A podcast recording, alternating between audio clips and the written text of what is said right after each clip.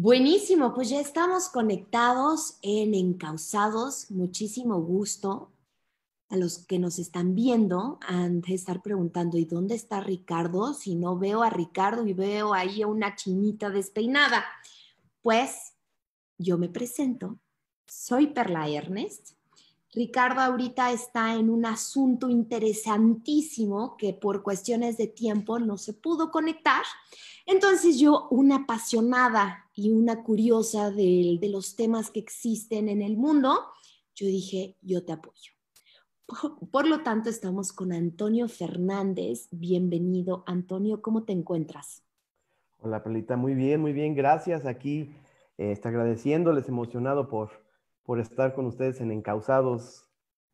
Encausados es un proyecto hermoso que Ricardo ha creado con los tres pilares. Recuerden, uno es la inteligencia emocional, la salud mental y la responsabilidad social. Entonces, hoy justamente el tema que se va a tocar es respecto a la cosecha de lluvia, una problemática que se encuentra a nivel mundial. Y qué mejor que haya una organización civil que esté profundizando en este tema en nuestro país para entonces ah, optimizar la cosecha de la lluvia por lo tanto, Antonio nos va a estar platicando sobre este gran proyecto. Antonio, bienvenido, tu casa, la gente que se va a ir, bueno, que se está conectando, bienvenidos. Antes de que, de que nos comentes de este gran proyecto que traes, me encantaría que nos platiques algo de ti. ¿Quién es Antonio? ¿Qué le apasiona a Antonio? ¿Y cuál fue la razón más profunda del que tú dijiste, voy a crear captación mundial, que ya me comentaste antes de estar al aire, que significa nube en maya? Así es. Bueno, pues rápidamente les comento, soy Antonio Fernández, soy presidente de Captación Mundial. Eh, realmente me apasiona mucho el tema del agua, es un tema increíble muy grande y muy preocupante. Y este, cuando vi realmente que la principal causa de muerte en el mundo de los niños no es el COVID, no es otra enfermedad, sino las enfermedades gastrointestinales ocasionadas por la falta de agua potable o con agua contaminada, me conmovió mucho. Me conmovió mucho y, pensé que tenía que hacer algo. Al estar entrando un poco más en el tema, vi que el, que la crisis hídrica que vivimos y la que estamos por vivir es realmente muy preocupante. Entonces ahí me nació el ayudar a la sociedad civil, ayudar a la naturaleza, a los seres vivos y aportar algo en mi vida a este planeta.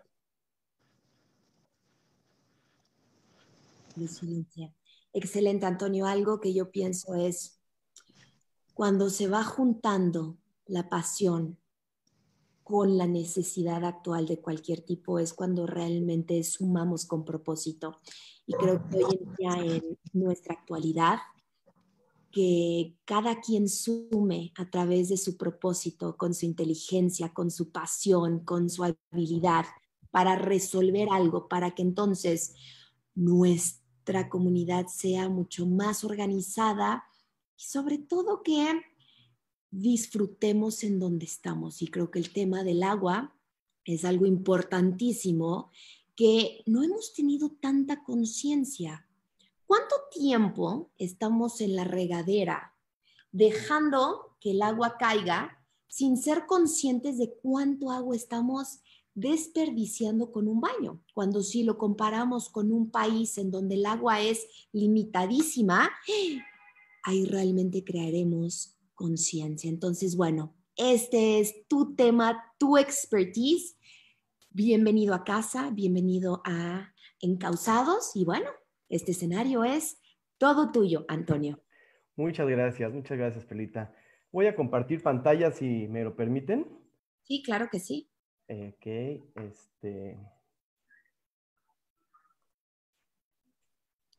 Yo en lo que estás haciendo eso prendo encausados de... de ¿Sí se alcanza a ver mi pantalla? Sí. para que podamos ver las preguntas que nos pudieran ir haciendo. ¿Se ve mi pantalla?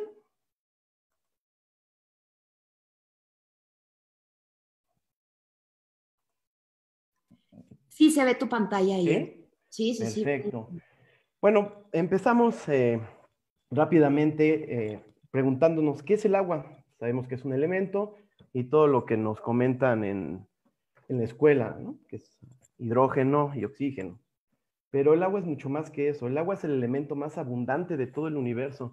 Se cree que en la, la Tierra cuando se estaba formando, pues cayeron varios meteoritos y varios objetos del espacio exterior con agua. Normalmente lo encontramos en otros planetas congelada, ya que las condiciones no son óptimas para que sea líquida. Es por eso que, que no hemos encontrado vida en otros planetas con estas características del agua. El agua siempre ha estado en la Tierra, el agua que hay es la que hubo y la que va a estar. Seguramente el café que ustedes se tomaron en la mañana, probablemente esa agua estuvo en el riñón de un dinosaurio anteriormente, no lo sabemos. Entonces, eh, si el agua es el elemento más abundante del universo, por obvias razones también es el, el elemento más abundante en la Tierra. Como podemos ver en esta lámina, el 70% del planeta Tierra está cubierta con agua. Pero de ese 70%, el 97.5 es agua salada, no apta para la vida terrestre y para los servicios como nosotros los conocemos y los necesitamos. Solamente el 2.5 de todo el agua está, es agua dulce, es agua que nosotros requerimos para sobrevivir eh, en el planeta. Y de de ese porcentaje, el 70% se encuentra en los glaciares, en la nieve, en el hielo, el otro 30% en aguas subterráneas de difícil acceso.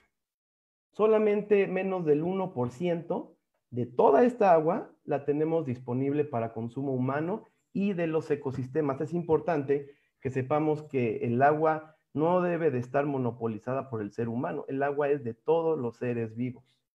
Bueno, en, su extracción podemos ver que el sector agropecuario es el que más ocupa eh, el líquido con un 69%, el sector industrial lo está ocupando en un 19% y nosotros tenemos un 12% de la red que de nosotros cuando abrimos la llave tenemos únicamente el 12%, a lo que se refiere como sector municipal. Estrés hídrico. El estrés hídrico se produce por un consumo mayor del agua, del agua que se puede reponer, ojo, agua potable y agua dulce. Nosotros estamos contaminando nuestros mantos acuíferos y realmente esa agua pues eh, no nos sirve para nada. Entonces, recordemos que el estrés, estamos sacando más agua de la que realmente se puede reponer en los mantos acuíferos, en los ríos, en las lagunas, en las presas, toda esa agua que nosotros consumimos es menor a la que nosotros estamos consumiendo. En este, esta es una percepción del 2040, donde en color rojo están los países que van a tener una crisis hídrica. Como podemos ver, en América está México, está Estados Unidos y bueno, Perú, Chile. Pero esa es una hacia el 2040. En este momento, hoy, 2020, México y Chile son los países que tienen mayor eh, falta de agua. Realmente estamos ya nosotros en números rojos, estamos a punto de un colapso hídrico, porque a pesar de que tenemos tanta, tanta, este, eh, tanta naturaleza, tanta agua, la estamos desperdiciando de una manera increíble. Eh, estamos, como les comento, sobre explotamos los mantos acuíferos. Por cada tres litros que nosotros extraemos, solo un litro se recarga. Eso significa que solo un litro se infiltra a los mantos acuíferos. ¿Por qué? Porque nuestras ciudades, y más en esta área metropolitana, está completamente permeable. Tiene pavimento, tiene casas, tiene cemento. Eso hace que no se infiltre nada de agua de lo que antes era un gran lago esto, que nos llegamos, nos secamos, estamos peleados con el agua pues antes se infiltraba, era agua dulce. Estos mantos acuíferos de los que ahorita estamos sacando agua tienen mil años, mil años juntándose. Estamos sacando más agua de lo que realmente se está infiltrando. Se precipita mucha agua, pero esa agua se va al drenaje, la desperdiciamos, se contamina y, también la sobreexplotación de los árboles. Estamos quedándonos sin naturaleza que pueda absorber este tipo de, de recargas. ¿Cuánta agua hay? Esto es muy preocupante. Eh, aquí en México, en 1950, cada habitante tenía aproximadamente un consumo o podía eh, consumir 18 mil metros cúbicos al año. Y esta gráfica es del 2015. En el 2015 eh, se bajó a 3.692 metros cúbicos. Tengamos en cuenta que ahorita estamos en el 2020 con un consumo mucho mayor, es realmente menos mantos acuíferos. Digo, estamos mucho peor. No hay un estudio en este momento como este, pero podemos imaginarnos. Eh, 9 millones de mexicanos no contaban con agua potable. El, como podemos ver, el 61.1% son fuentes eh, superficiales, ríos, lagos, que traemos del Cutzamala. Eso es, ahí nos podemos ubicar un poquito más y el otro 40% aproximadamente lo estamos extrayendo de los mantos acuíferos. En 1975 eh, podemos ver que realmente eran muy pocos los, los pozos que teníamos de donde estábamos sacando agua. En el 2015, si se fijan, se cuatriplicó fácilmente. Esto significa que estamos sacando muchísima, muchísima, muchísima agua. Hay una situación que cuando nosotros nos dicen, cuida el agua, nosotros creemos o pensamos lo primero que se nos viene a la mente es eh, no tirar, cuando, recuperar el agua cuando nos bañamos, eh, ocupar eh, la lavadora a, un porcentaje mínimo y etcétera. Eso sí son muy buenos, es, tenemos que hacerlo, pero hay otra situación que se llama agua virtual. Esta agua virtual normalmente no la conocemos. Esto significa, todo servicio y todo producto requiere de agua para poderse realizar. Todo, todo. No hay uno que no. Inclusive para procesar la gasolina lleva un proceso con agua. Entonces, a esa agua que nosotros no vemos, pero estamos consumiendo de alguna manera, le llamamos agua virtual. Aquí tenemos un ejemplo, aquí lo más escandaloso, una taza de café que nosotros nos bebemos en la mañana, para llegar a ese punto se tuvieron que haber gastado 140 mil litros de agua. Para un litro de leche, tuvieron que haberse consumido mil litros de agua. A los que nos llega a gustar la cerveza, son 300 litros de agua por una cerveza de 360 mil litros. Un kilo de carne, 16 mil litros. Como podemos ver, eh, los alimentos requieren muchísima agua, muchísima agua y es por eso que tenemos que tener conciencia, mucha conciencia en no desperdiciar la comida, comer únicamente lo que necesitamos. Como les decía, todos los servicios y productos lo requieren. Nuestro, nuestra ropa, ¿cuántos litros de agua llevamos encima? Podemos ver que un caballero, normalmente con sus zapatos, su ropa interior, todo, tiene encima 14.150 litros de agua. Un joven puede llegar a tener 15 mil litros de agua. Normalmente pues, la mezclilla es lo que más ocupa y lo que más contamina agua. Le contamina demasiada agua para que nosotros podamos tener un pantalón de mezclilla. Una señora, 11 mil litros de agua. Esto nos lleva a ponernos a pensar sobre las modas, sobre el consumismo. Eso es lo que nos está acabando mucho, el consumismo. Nosotros tenemos ropa que nos sirve, pero de repente pasó la temporada de otoño a, invierno, a verano, como sea, y queremos ponerlo lo que está de moda, cuando nuestra ropa todavía sirve y la desechamos. Ese consumismo que se ha acelerado en los últimos años por la cantidad demográfica que somos y por situaciones eh, de mercadotecnia que nos, que nos invaden, que nos llenan, está haciendo que nos estemos quedando sin agua. Esto en estas temporadas COVID se puede, se agrava, se agrava mucho, pues el, antes dicen aquí la, OMC, Organización Mundial de la Salud, Salud, que el método más efectivo para evitar contagiarse de COVID es lavarse las manos de manera frecuente. El doctor López Gatel, eh, como otros científicos, nos dicen que nos lavemos las manos al menos 12 veces al día, cuando antes el promedio era de 4 veces. Entonces estamos triplicando el gasto de agua. También nos recomiendan mucho, eh, inmediatamente cuando lleguemos a casa, los que estamos en la calle, lavar nuestra ropa. Entonces estamos consumiendo más agua para lavar nuestra ropa. Eh, para, en fin, para otras situaciones, para no contagiarnos, nos piden consumir más y más y más agua.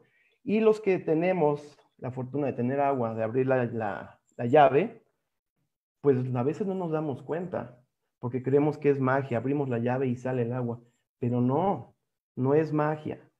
Para eso se necesita un recurso económico. Si bien el agua es gratis, el traerla a tu casa no lo es.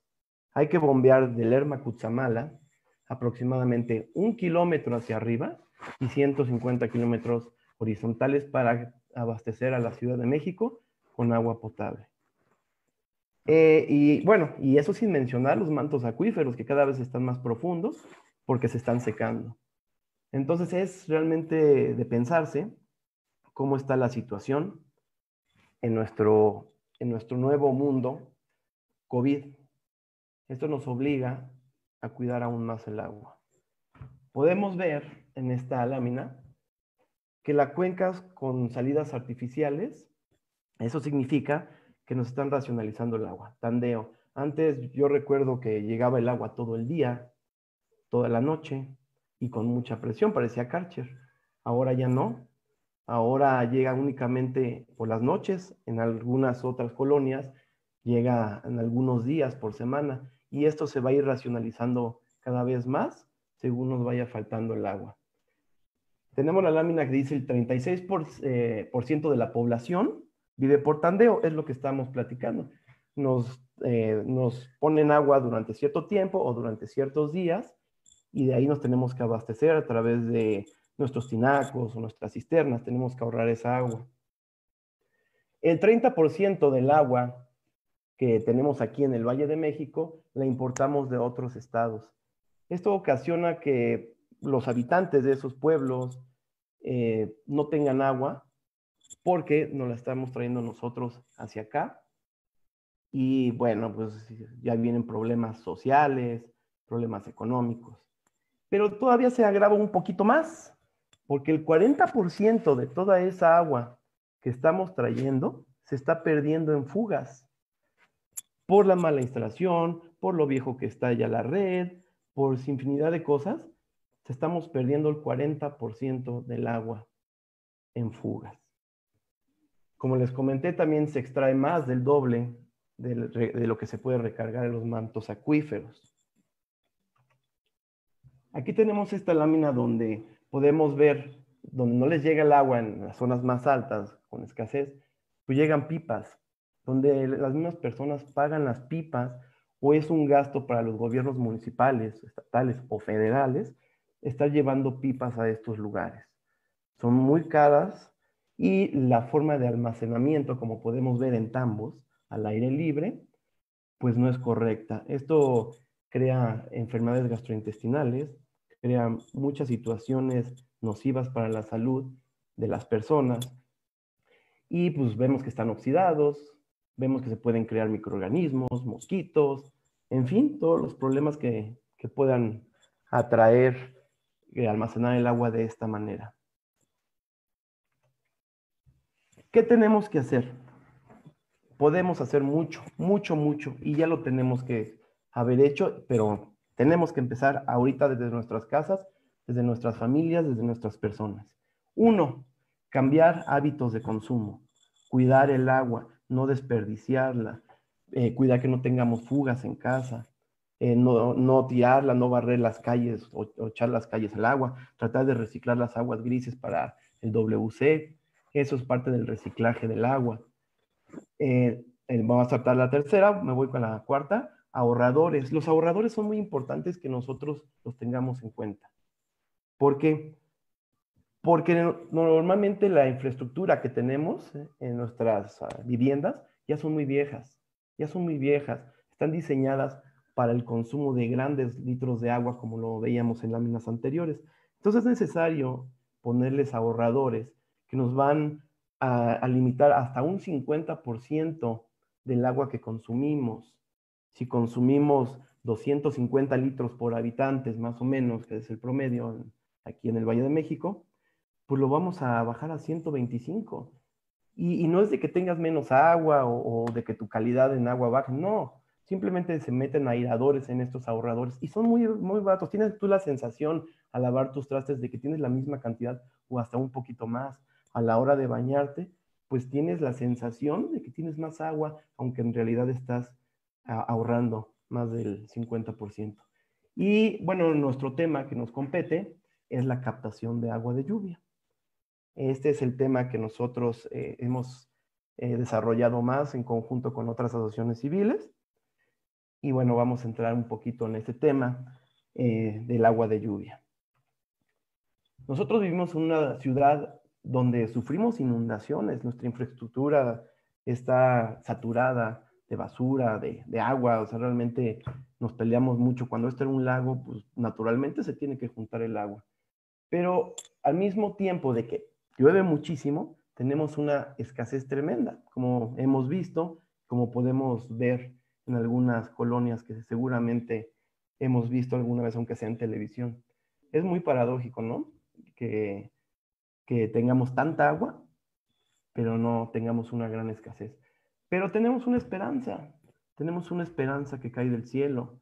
Es agua gratuita, es agua limpia. Realmente el agua que, cae de las nubes, eh, pues no está contaminada, está evaporada, prácticamente este, viene pues sin minerales, ¿no? Se, contamina al tocar la, la atmósfera baja y el suelo. Ahí es cuando se contamina. Ahí es cuando decimos que es una lluvia ácida, pero la que cae del cielo, digo, está evaporada, es, es limpia, es sana, es, no es cochina. Toda esta cantidad tremenda que cae de agua aquí en, nuestra ciudad, pues se desperdicia.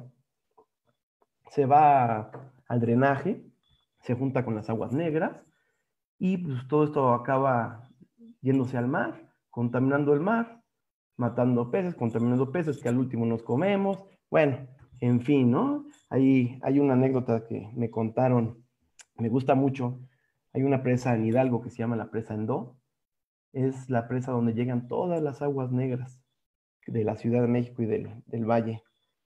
Entonces se podrán imaginar que es la presa pues, de las más contaminadas del mundo.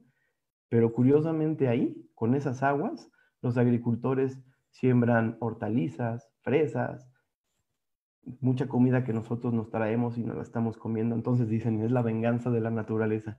Pues no me gusta verlo de esa manera, pero nos estamos autoinfligiendo nosotros las propias enfermedades.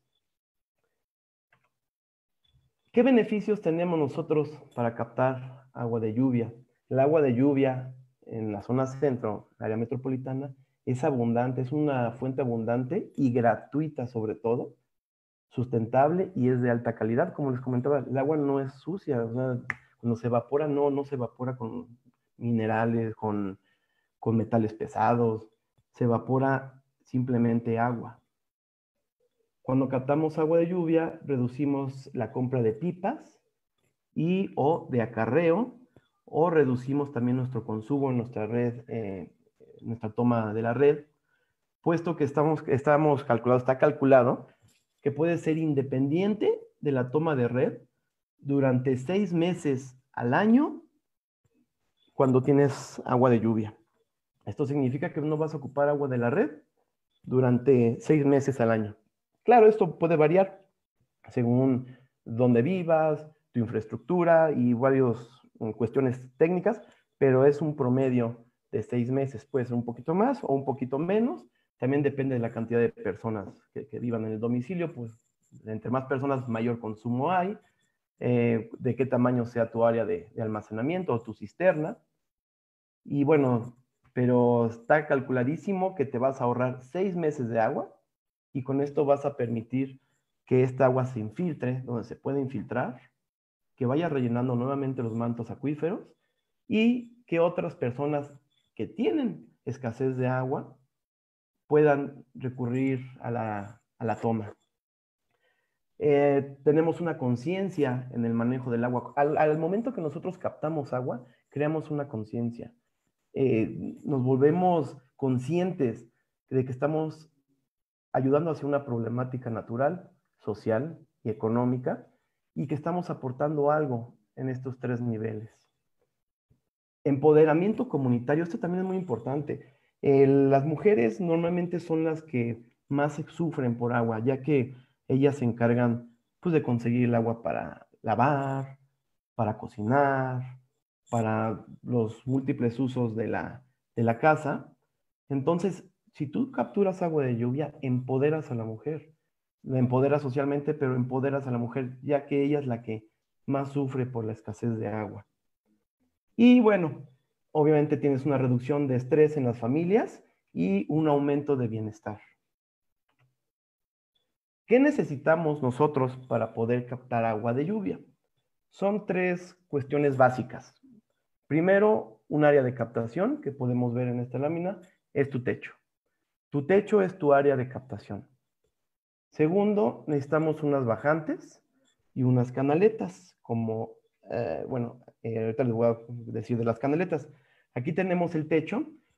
No todos los techos son aptos para captar agua de lluvia. Necesitamos un techo limpio, que esté libre de, animales, heces fecales, que lo estemos dando mantenimiento. Mantenimientos, pues subir a barrerlo cuando menos antes de que empiecen las lluvias. Aquí tenemos un ejemplo de techos donde se guardan tiliches y cuestiones donde pues no conviene captar agua de lluvia porque la podemos contaminar. Se contamina mucho más de lo que puede, nos puede beneficiar. Aquí tenemos otro ejemplo de un techo donde se, se, tiene, se junta el agua, donde se encharca y esta agua pues se crean microorganismos. Entonces pues ya está súper contaminado. Estos techos no sirven para captar agua de lluvia. El segundo punto son las bajantes. Las bajantes son muy importantes ya que ese va a ser la forma que vamos a distribuir y a dirigir nuestra agua de lluvia hacia el punto donde nosotros la vamos a, almacenar y a cosechar. Tenemos ya captada esta, esta agua teniendo estos puntos importantes. Tenemos seis pasos esenciales para captar agua de lluvia. Primero, un filtro de hojas. Este filtro de hojas sirve para cualquier basurita que haya en el techo, se queda en ese filtro, eh, hojas, eh, algunos materiales sólidos grandes que pueda llegar a ver en el, en el techo, se quedan en el filtro de hojas y no pasan a nuestro sistema. Es como nuestro primer paso para eh, filtrar el agua y para darle el uso que nosotros llegamos a requerir. En segundo, tenemos un Tlaloc. Nosotros le llamamos Tlaloc realidad es un separador de primeras lluvias. Es importante que nosotros separemos las primeras lluvias. Eh, eh, cuando llueve, el primer aguacero que cae, pues va a limpiar nuestro techo, va a limpiar nuestro medio ambiente. Entonces, esa agua realmente sí va a estar sucia, va a estar contaminada. Y esa agua no nos va a servir para potabilizar o para, para contacto humano. Nos puede servir para regar, para lavar el coche, para trapear, pero para usos de mantenimiento sí nos puede servir, pero nosotros queremos potabilizarla, queremos ocuparla. Entonces, este que tiene la función de separar esas aguas sucias de las aguas limpias. Posteriormente, eh, tenemos el número 3, como podemos ver, es un reductor de turbulencia. Este reductor de turbulencia eh, tiene la función de no hacer que se enturbie el agua en nuestra cisterna. Nuestra cisterna es un sedimentador natural. Eh, si nosotros aventamos o cae agua con mucha presión, pues va a enturbiar toda la tierra que está en el, en el suelo. Entonces, pues no tiene mucho caso porque hay que esperar otra vez a que se baje. Y pero toda nuestra agua ya va a estar como, como chocolatosa, ¿no? Con, toda la tierrita que pueda llegar a ver en el fondo de nuestra cisterna. Este reductor lo que hace es amortiguar ese golpe. No permite que el sedimento que está en el piso se vuelva a revolver con el agua. Entonces, esto hace que nuestra agua siempre esté cristalina y esté limpia. Nosotros tenemos que darle un tratamiento. Si bien el agua es un elemento inerte, Eso significa que no se echa a perder. Por eso hay acuíferos que tienen miles de años y no, no se echan a perder. Lo que hace que el agua se, se pudra, como le podríamos llamar nosotros, son microorganismos. Son microorganismos que se, que, que, se crean dentro de, de la, de, del agua. ¿Y cómo vamos a inhibir estos microorganismos que no se reproduzcan? Pues con un, con un dosificador de cloro. No nos gusta mucho, pero tenemos que ocupar cloro para, para matar estos pequeños animalitos que nos pueden hacer daño, ¿no? Y este dosificador va, como dice la palabra, dosificar según sea eh, la cantidad exacta, según sea la cantidad de agua que tengamos en nuestra cisterna. O sea, es automático y pues es la cantidad exacta que nosotros llegamos a necesitar. Es importante que nuestra cisterna no entre luz porque también la luz hace que se proliferen estos animalitos que, no queremos que, entren a nuestra, a nuestra red de agua potable. El 5 es una pichancha flotante. La pichancha flotante es lo que se encarga de absorber el agua después de la bomba. normalmente las pichanchas, los que conocen un poquito de pichanchas, de cisternas, están en el fondo de la cisterna. Pero como dijimos hace rato, pues no queremos absorber el sedimento que está en el suelo. Entonces, si nuestra pichancha lo está absorbiendo lo más cercano a, a esta tierrita, pues vamos a absorber el agua un poquito más turbia. Pero nuestra pichancha va a absorber el agua del espejo de agua. O sea, el agua más limpia, el agua más cristalina, el agua más pura. Entonces es por eso que nosotros la tenemos flotante.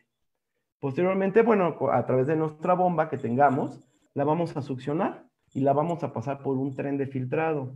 El tren de filtrado eh, lo vamos a pasar por plisado de 40 micras, o sea, muy, muy, muy pequeñito, muy pequeñito para quitar sedimentos microscópicos y lo vamos a pasar por otro filtro de carbón activado.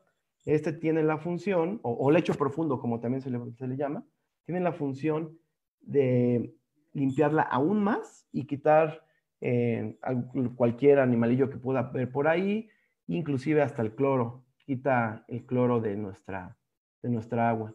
Y de ahí la vamos a subir a nuestro tinaco y bueno, de ahí se va a repartir a nuestra infraestructura como normalmente la tenemos. Entonces, esta agua eh, no es para beber, pero sí es para uso potable, bueno, eh, para el uso de contacto humano como ocupamos nosotros el agua de la red. Si nosotros quisiéramos beberla, sí se puede, pero tendríamos que poner otro filtro todavía después para eliminar cualquier situación y purificarla. Realmente esta agua, si nosotros tenemos ese paso, pues créanme que es el agua más sana, porque si nosotros compramos garrafones, nos evitamos de comprar garrafones. ¿Cuántos garrafones consumimos a la semana? ¿Y cuánto cuesta cada garrafón? Eh, realmente sabemos que las empresas que nos están vendiendo esa agua embotellada están cumpliendo con las normas que deben de ser, cambiando los filtros cuando cumplen su tiempo de vida o nada más le dan una limpiadita así para alargarlos y ahorrarse un dinerito. Realmente desconocemos esa situación. Si nosotros tenemos el purificador en nuestra casa, nosotros somos responsables del agua que estamos bebiendo, de la calidad de agua que estamos bebiendo. Y pues es muy, muy fácil, no es difícil, no es caro. Hay un mito muy grande que estos sistemas es caro, realmente no es caro. Ahorita vamos a pasar, si quieren, ese tema. Y eh, podemos aprovecharla, ayudar a la sociedad, la naturaleza, nuestras familias y a nosotros. Aquí tenemos un ejemplo, un ejemplo de un sistema de captación. Nosotros podemos ver estas dos eh, partes azules, son los plaloques. Aquí pusimos dos por el área de captación. Digo, era un techo muy grande, entonces se pusieron dos plaloques para separar mayor cantidad de agua.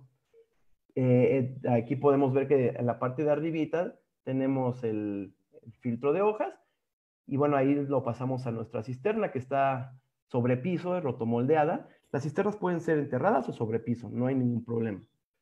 Eh, es rotomoldeada y de ahí la estamos pasando por el tren de filtrado que si lo pueden ver a su izquierda, están los, los filtros después de la bomba y de ahí ya lo estamos subiendo a nuestra, a nuestra cisterna. ¿Qué usos, con este proceso que les estoy comentando, qué usos le podemos dar al agua de lluvia? Riego, limpieza, WC, ducha y lavabo. Son los usos básicos que nosotros le damos según la NOM 127 y eh, que lo cual cumplimos perfectamente. Y eh, bueno, pues es donde más consumimos, donde más consumimos agua. Entonces estamos abasteciendo completamente nuestro, nuestras necesidades de agua. Tenemos aquí, esto nos gusta, eh, nuestros compañeros de Isla Urbana nos compartieron esta imagen. Podemos, no está peleada la, la cultura, el dibujo, con el cuidado de la naturaleza. Nosotros fomentamos mucho que se acerquen, que adopten las comunidades a los sistemas, que lo hagan como suyo, que no sea un mueble más, que, dejen de ocupar a los dos años. No, estos sistemas están hechos para durar durante 10, 20, 30, 40 años, según el cuidado que les demos, ¿no? Pero que lo adopten como parte de su familia, que lo adopten porque les va a dar una solución. Las personas que ya lo han puesto, pues les han ahorrado trabajo, esfuerzo, dinero, muchas cosas, y realmente lo ven con amor, con cariño, lo cuidan, porque hay que cuidarlo, hay que darle un mantenimiento, aunque sea muy sencillo, pero lleva un mantenimiento que hay que darle. Nosotros en Captación Mundial nos dedicamos a instalar sistemas de captación de agua de lluvia, pero también a promoverlos y concientizar a la gente. Tenemos un programa junto con nuestros amigos de Isla que se llama Escuelas de Lluvia, y que eh, a través de eso se, hizo un programa WASH, de agua higiene. WASH es un programa de la UNICEF para un regreso seguro a, clases después de COVID, no sé cuándo vamos a ser post-COVID, pero hay que estar preparados para cuando regresemos a, clases, los niños más que nada, que regresen de una manera segura. ¿Y eh, cómo lo vamos a hacer? Eh, bueno, están alineados completamente a estándares internacionales postulados por la UNICEF y la experiencia de, Isla Urbana. ¿Qué se está eh, promoviendo? Tener lavamanos, lavamanos en las escuelas. Hay escuelas que no tienen con trabajos, tienen un lavamano para toda la cantidad de niños. Entonces nosotros estamos instalando sistemas de captación junto con los lavamanos. Estos lavamanos eh, pues, se acomodan, como podemos ver, a diferentes alturas, depende de, los años del niño, cuántos años tenga, desde primero de primaria hasta sexto. Incluye nueve, tomas de bajo costo, tanto bajo costo económico como bajo costo de agua. Consume menos de 10 litros de agua, podrán ver es muy poco. Eh, eh, vamos a incentivar la actividad de grupo porque ahorita como es muy padre la tecnología, pero necesitamos contacto con otros seres humanos. Aunque ahorita no podamos, haber un momento, un punto donde tengamos nuevamente que vernos las caras con otros seres humanos directamente. En las escuelas pues los niños ahorita están, se están acostumbrando a, esta cuestión digital, pero les hace falta mucho socializar con otros seres humanos. Entonces, esta actividad va a incentivar las actividades de grupo de una manera segura. Eh, tenemos el, con 200 litros, eh, que es nuestro conservatorio, nuestro tinaquito, podemos tener agua para todos los niños para que se puedan lavar en determinadas zonas. Es una solución de bajo costo y de alto impacto social. Vamos a ahorrar más del 80% de agua que un lavamanos convencional. Y estos materiales, como son niños, son de, uso rudo y son durables. También tenemos una propuesta pedagógica para post-COVID. ¿Cuál es este? Eh, crear un comité de higiene escolar que se encargue, que les nosotros les vamos a enseñar, les vamos a dar seguimiento qué hay que hacer para tener un correcto lavado de manos, para evitar un contagio, una higiene correcta a nivel escolar, donde van a participar no nada más los alumnos, porque los alumnos son muy importantes. Este comité lo integran alumnos, maestros, padres de familia. Entonces vamos a integrar a toda la comunidad escolar en una situación de higiene y eh, en una propuesta pedagógica. También vamos a integrar tecnologías de lavados de manos y de educación, como la que acabamos de ver. Y obviamente les vamos a dar materiales didácticos WASH UNICEF. Eh, estar limpios, como dice aquí, estar limpios y sanos está en nuestras manos. Aquí terminamos. Nosotros somos Captación Mundial.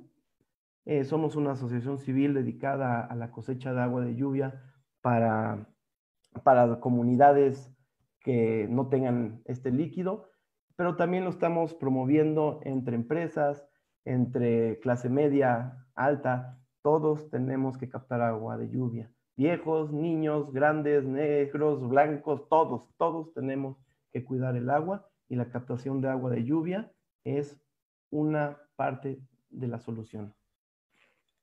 Muchas gracias. Gracias, Antonio. Qué interesante. ¿eh? Te voy a ser bien honesta. Lo que yo hice fue sentarme a escribir como si estuviera en mi clase de concientización del agua. Entonces, está padrísimo. Mil gracias. Déjame ver si en el chat de Facebook hay gente que tenga algunas preguntas. Y si no, yo ya te, yo ya escribí unas cuantas preguntitas de lo curiosa que soy. Bueno, dice Ari Rodríguez, pues que saludos. Gracias. Saludos, todo el mundo te dice felicidades, tú muy bien, felicidades. Dice Erika Figueroa, un líquido vital para nuestra vida. Debemos de crear conciencia de lo importante que es, ya que nuestros mantos acuíferos no se están recargando como deberían. Entonces, de ahí tenemos muchas, muchos comentarios felicitándote. Yo también, yo te honro por, por el conocimiento que nos estás compartiendo. Y algo que me estoy dando cuenta que estamos en una era de conciencia. Creo que hoy en día, dado cómo está nuestro tejido social, cómo está la problemática, no solamente en el agua, sino en la problemática social, creo que hoy como seres estamos recurriendo a la conciencia y creo que eso es fundamental para hacer cualquier cambio y sentirnos que también somos parte de un con todo, ¿sabes? Y cuando digo uno con todo, no significa de, ah, porque yo tengo para tomar agua, yo lo voy a gastar como yo quiero, ¿no? Y porque yo no tengo y tú sí tienes, entonces yo, no, no, no, no, no. Entonces, si nos ponemos en la mentalidad de querer ahorrar dinero, eh, de querer ahorrar esta agua y saber ser específica en su uso, yo creo que empezamos a hacer un cambio colectivo. Entonces, tengo algunas preguntas que me encantaría hacerte, Antonio. Si nadie más del chat va a hacer, unas preguntitas. Empezabas a hablar sobre el tema del, del consumismo, ¿Cómo se ve el agua impactado en los alimentos, en el café, en la ropa que usamos, etcétera? Entonces, una pregunta específica que espero que le esté estructurando bien es que te hago, ¿hacia dónde va la producción de alimentos y consumismo en el cuidado del agua? Es eh, Realmente todavía no tenemos la conciencia en, en esa parte. El, consumismo en, cuestión de alimentos, pues estamos sacando agua de donde se puede, como les comenté, del drenaje, para alimentar a nuestros, eh, nuestras plantas que nos estamos comiendo. Hay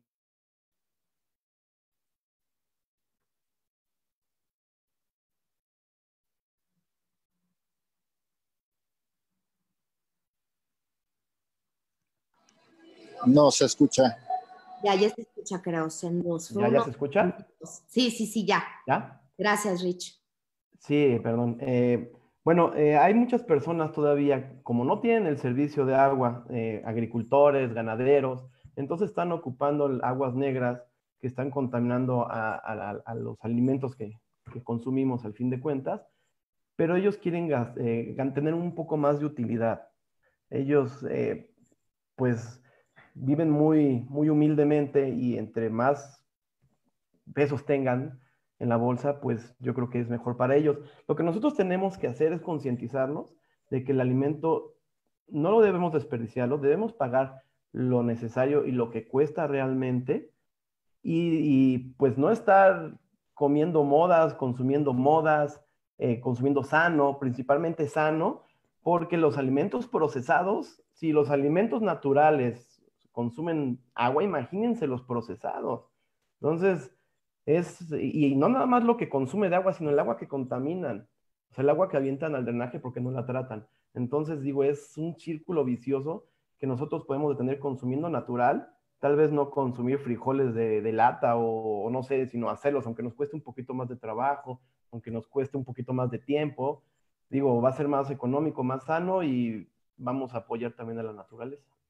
Entonces, en resumen, estar consumiendo cuestiones más naturales es como nosotros como personas contribuimos a que así cuidemos nuestra agua.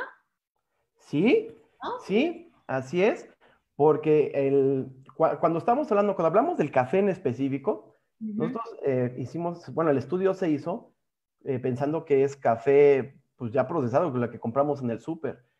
Si nosotros llegáramos a comprar un café más natural, un café orgánico, eh, viene con menos procesos. El café Nescafé, para que llegue al centro comercial desde el envase de vidrio, el envase de vidrio ocupa mucha agua para que se pueda crear.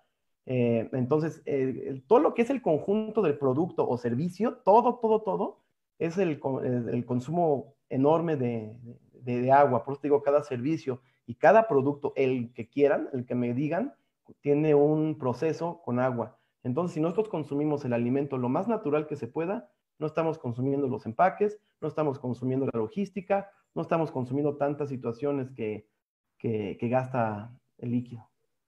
Qué interesante. Ahorita digo, no, no había sido tan consciente del consumo de, de agua con toda esta producción, pero ahorita ya me hace sentido, ¿no? Si desde hace algunos años existen pues también corrientes en donde te incitan a que, a que ya la comida sea más natural, con mejor razón empezar a ver temas ah, orgánicos. Sin embargo, el tema de comer orgánico, que sería otro tema, hoy en día está sobrevalorado, o sea, en precio está altísimo y carísimo. Entonces yo digo, está un poquito incongruente incitar, es decir, hay que comer orgánico cuando el precio para comprar eso son tres, cuatro veces más alto que algo más común. Entonces creo que tanto ya la industria de los alimentos con la salud se van a tener que poner de acuerdo para encontrar un balance y que nosotros como humanidad tengamos acceso a ese bienestar dentro del agua, tanto en los alimentos. Otra pregunta que te quisiera hacer es, mencionabas en la tercera diapositiva de en donde cómo cuidar el agua. Me encantaría que fueras más específico para nosotros que estamos en casa. ¿Cómo cuidaremos el agua de forma continua? Y más ante la presencia del COVID, en donde tú ya nos nos fuiste mencionando que desde que COVID entró nos estamos lavando las manos más de dos veces al día y bueno, agrégale el quitarte la ropa, lavarla, imagínate eso tres, cuatro veces al día, etcétera. Entonces es un acumulo de muchísimos factores. Entonces, siendo específico, en nuestro estado actual como humanidad ante la pandemia y el cuidado del, del agua, ¿cómo sugieres ser específicos en cuidar el agua para los que no tengamos ahorita el sistema que tú estás instalando? Ahorradores. Los ahorradores cuestan 50 pesos, 60 ah. pesos. Este, ahorradores. ¿Perdón? ¿Estos ahorradores dónde se compran? Nosotros tenemos, pero los pueden comprar en una, donde vendan plomería, donde vendan en Home Depot, no sé, en cualquier tienda. Hay ahorradores. Eso se, se instalan muy fácilmente en tu llave. Tu llave nada más le das, eh, le das cuerda, lo pones, son pequeñitos y lo pones. Lo, lo que hacen es airear el agua y no permitir que salga tanto el flujo. O sea, con eso ahorras el 50%. Cómprate una regadera este, eh, ecológica y te va a ahorrar el 50% de tu consumo completo. Los ahorradores. Otra de las situaciones que, que, nosotros queremos, bueno, si vas a abrir la regadera y esperar que llegue agua caliente, pues ponte una cubetita ahí, aunque te cueste, te dé más flojera después sacarla y, o, tenerla ahí almacenada para, para tu WC. Eh, si tú puedes y, y, tienes forma, puedes ocupar productos biodegradables, jabones biodegradables, porque para que tú puedas eh, eh, captar esa agua gris, de alguna manera que, hagas un, pequeño aditamento en tus lavabos, en algunas situaciones en tus lavaderos, en tu lavadora, y esa agua gris poderla ocupar en tu WC. Digo, dale doble uso al agua. Excelente. Ese, esa respuesta que nos acabas de dar está relacionada en cómo se recicla el agua del WC. Del WC ya es un poquito más complicado. Eh, ese, sí, ya realmente la infraestructura aquí ya sería muy caro para, para ponerla. Esa sí tendría que tener un biodigestor o, cualquier otro, otra situación. Eso ya es un poquito más complicado, es más caro. Eh, no es nuestra área específica de, trabajo, pero sí, sí hay muchas formas de, la del WC en específico, con, con los sólidos que, que, se van. Digo, lo puedes ocupar como gas para cocinar, pero te va a salir muy cara la infraestructura. Entonces, lo que nosotros proponemos es eh, ahorrar el agua y capturar el agua jabonosa el agua gris, para poderla desechar en el WC, darle doble uso, como te comento. Exactamente. Otra pregunta que te voy a hacer es la última. Imagínate que está cayendo lluvia del agua y no tenemos esta instalación que tú haces, ¿no? A mí se me ocurre primitivamente dentro de mi lógica, sin la experiencia, es sacar una cubetita. Entonces, si yo saco tres cubetitas y sale esa agua, ¿qué le tendría que poner a la cubeta con el agua que salió del cielo para que yo la pueda usar? Esa agua la puedes usar para, agua, para eh, usos de mantenimiento, que es lavar, em, eh, cuestiones de, no tu ropa, o sea, no de contacto humano, sino lavar tu coche, para regar. Porque si tú la estás captando de una cubeta de chorro que cae directamente, Acuérdate que no la estás separando, la estás juntando junto con las primeras lluvias que son las sucias, las que te están limpiando o te está barriendo tu techo, la estás juntando con esa misma agua. Entonces, eh, ya sería muy difícil que tú la eh, sacar para contacto humano, para potabilizar. La puedes usar para mantenimiento y así le hace muchísima gente, ¿eh? O sea, cuando llueve sacan sus cubetas y lo ocupan para el WC, que es lo que más eh, gasta agua. Pero también lo usan para trapear, también lo usan para lavar el coche, para regar sus plantas. Digo, para contacto de mantenimiento no hay ningún problema. Claro, excelente. Oye, y los, los seis pasos que nos explicaste de cómo captar el agua de, lluvia, ¿cuánto tiempo tarda en que lo creas, en que lo vayas tú instalando? ¿Nosotros? Esta, instalación. Ok, ¿cuánto tiempo tarda en instalarse este sistema? Un día, dependiendo de la infraestructura, pero máximo dos días. en un día nosotros instalamos un sistema teniendo que tu casa cumpla con, los requisitos, como te digo, un techo limpio, que tengas bajantes, que tengas una cisterna, porque realmente lo más caro en un sistema de captación de agua y lluvia es la cisterna. Si tú tienes una cisterna, ya la armaste. O sea, lo demás es muy, muy, sí, sí, digo, la cisterna es como el 50-60% del costo total. Ay, qué interesante, Antonio. Oye, yo tengo una súper curiosidad. Ya nos contaste desde, desde que empezamos que esto te dio curiosidad porque quieres tú sumar con la conciencia del agua.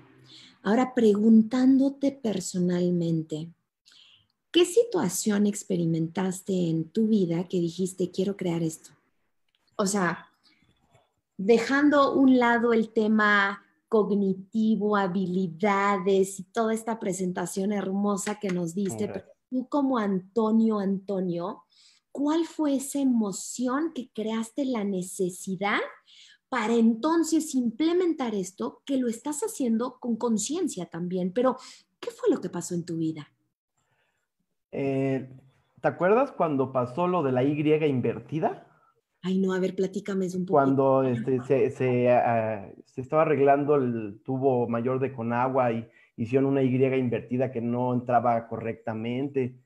Y bueno, fue un desastre, un desastre técnico completamente, que miles de, quién sabe cuántos millones de pesos se perdieron porque hicieron mal los cálculos los ingenieros. Ahí nos dijeron que nos iban a quitar el agua durante una semana. Nos estuvieron advirtiendo, vamos a quitar el agua durante una semana, durante una semana, durante una semana. Entonces, este, yo, yo salí a la calle y veía las compras de pánico de tinacos. O sea, eh, nos advirtieron, creo que fue 15 días antes. Y entonces yo veía por todos lados tinacos, tinacos, tinacos, todo el mundo comprando tinacos para almacenar el agua durante esa semana. Entonces eso me, me y yo ya tenía, eh, yo estaba captando agua, no de esta manera, pero ya estaba captando agua. Entonces, pues, durante esa semana que no teníamos, que no tuvimos agua en toda la Ciudad de México, todo el Valle de México, pues, pues yo completamente tenía este líquido y subí a una comunidad, porque ahí estábamos trabajando en ese entonces, Rich y yo, con algunas comunidades, y vi la necesidad de las personas. Eh, imagínate, no tenían agua y ahora no la conseguían ni, que, ni en pipas. Entonces era una desesperación tremenda. Y cuando les dotas el líquido, o sea, les da una felicidad tremenda. O sea, es como si les dieras 100 despensas en un solo jalón. O sea, los estás librando de dinero, de, de, de necesidades básicas. O sea, les da una felicidad tremenda a las personas que realmente la necesitan. Entonces eso me llenó, me gustó y me impulsó a seguir ayudando a más personas. Qué bonito, Antonio. Oye, ¿y desde cuándo está este proyecto que se llama Captación Mundial? Captación Mundial tiene dos años trabajando. Está nuevecito, pero este, bueno, nosotros hemos estado trabajando con esto junto con Isla, Isla Urbana, que son los pioneros en esto. Ellos ah, han instalado eh, más de 20 mil sistemas de captación de agua y lluvia.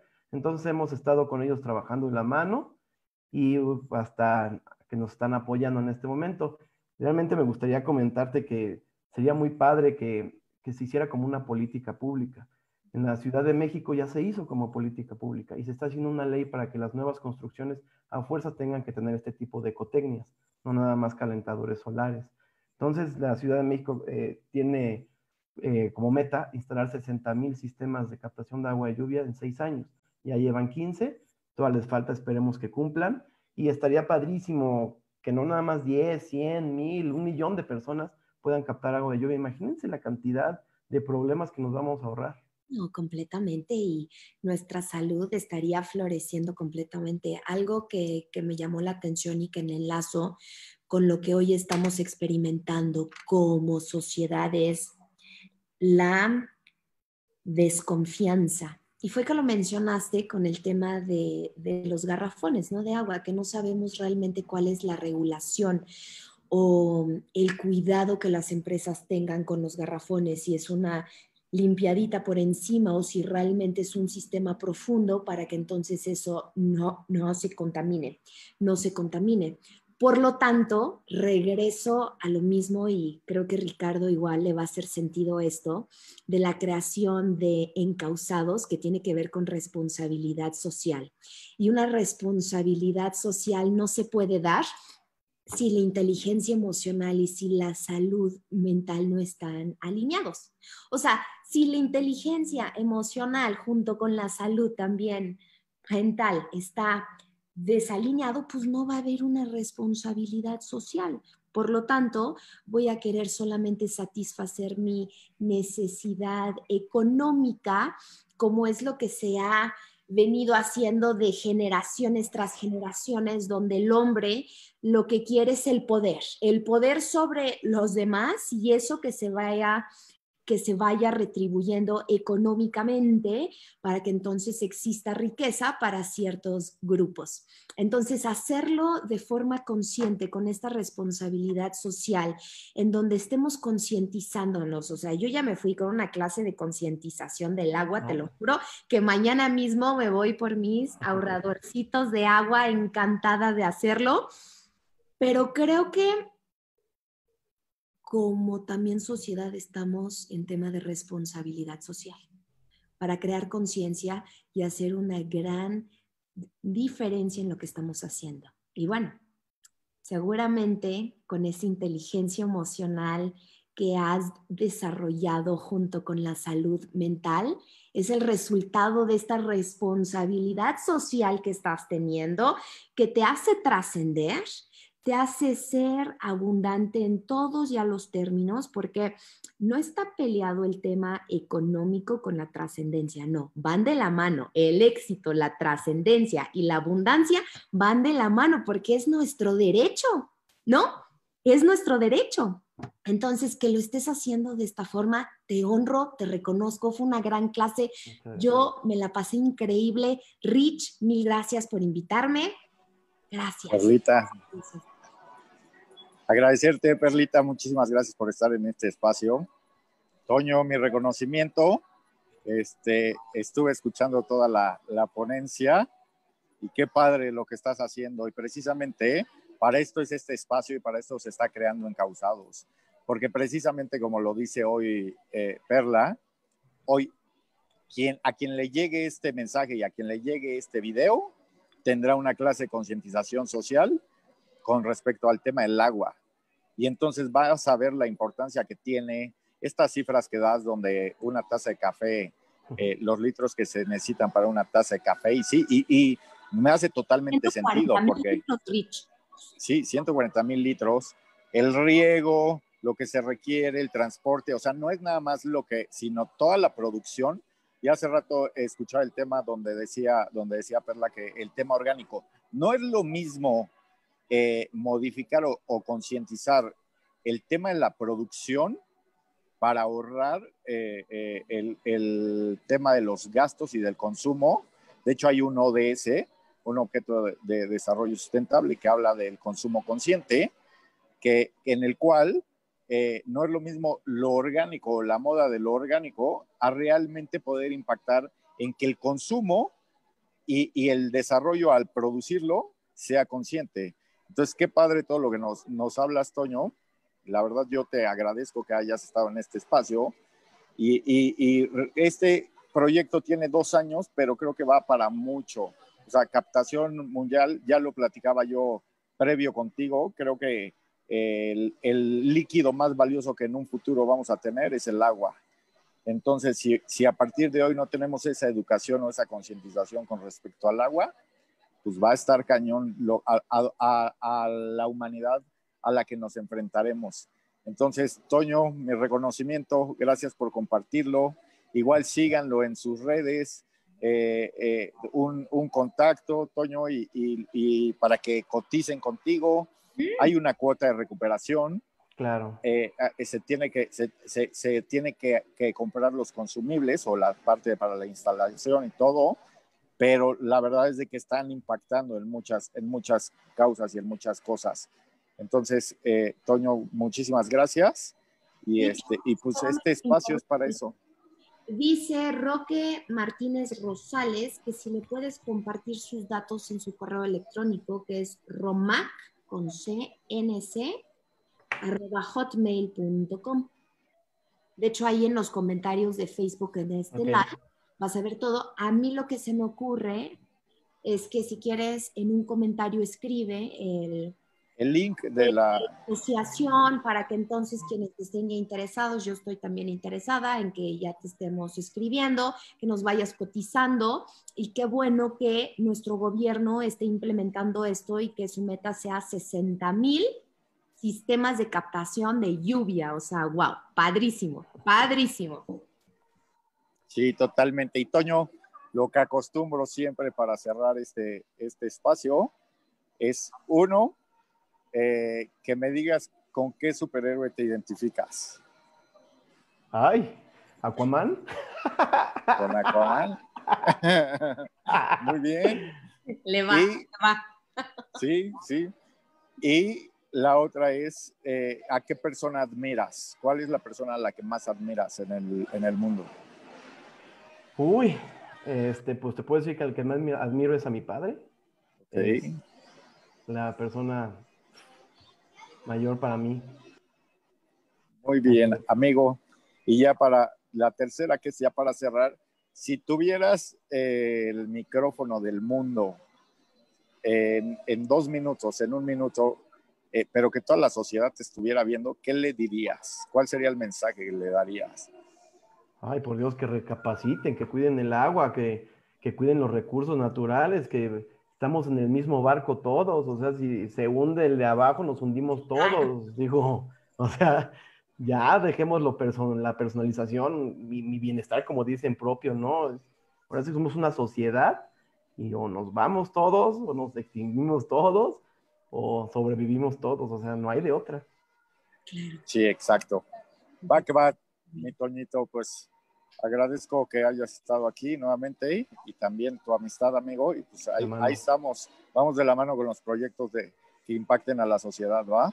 Claro que sí, muchas gracias. Y les gran espacio, ¿eh? Muy, muy, me gusta mucho su espacio. Les auguro un gran, un gran, un gran éxito que ya lo tienen, pero van a tener mucho más. Y muchísimas gracias. Gracias, amigo. Gracias, Perlita, por apoyarnos. Mañana, Día Internacional de la Tartamudez tu proyecto de, tartamudez, proyecto eh, eh, Ernest. Claro. Pues también ahí impactando en, los seres humanos, ¿va? Muchísimas gracias por, por haber estado en este espacio. Les mando un abrazo. Yo me divertí. Y pues, Ale, también muchísimas gracias por apoyarnos. mil gracias. Mil, mil gracias. Nos vemos, gracias. Y a los que nos vieron y a los que nos escribieron, gracias, gracias, gracias. Gracias, gracias a todos. Este tiempo en crear conciencia y en sobre todo aprender. Yo creo que algo es nunca dejemos de aprender, que seamos unos enanos de cinco años queriendo aprender todo el tiempo para sobre todo reinventarnos y sumar conscientemente a nuestra humanidad. Totalmente. Gracias, Perlita. Chao, mi Rich. Un super beso. Chao, chao. Nos vemos, Un placer. Bye. Igualmente. Hasta luego.